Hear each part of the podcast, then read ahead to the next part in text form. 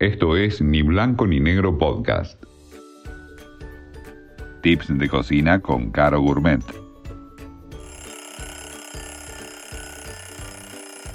Champiñones al ajillo.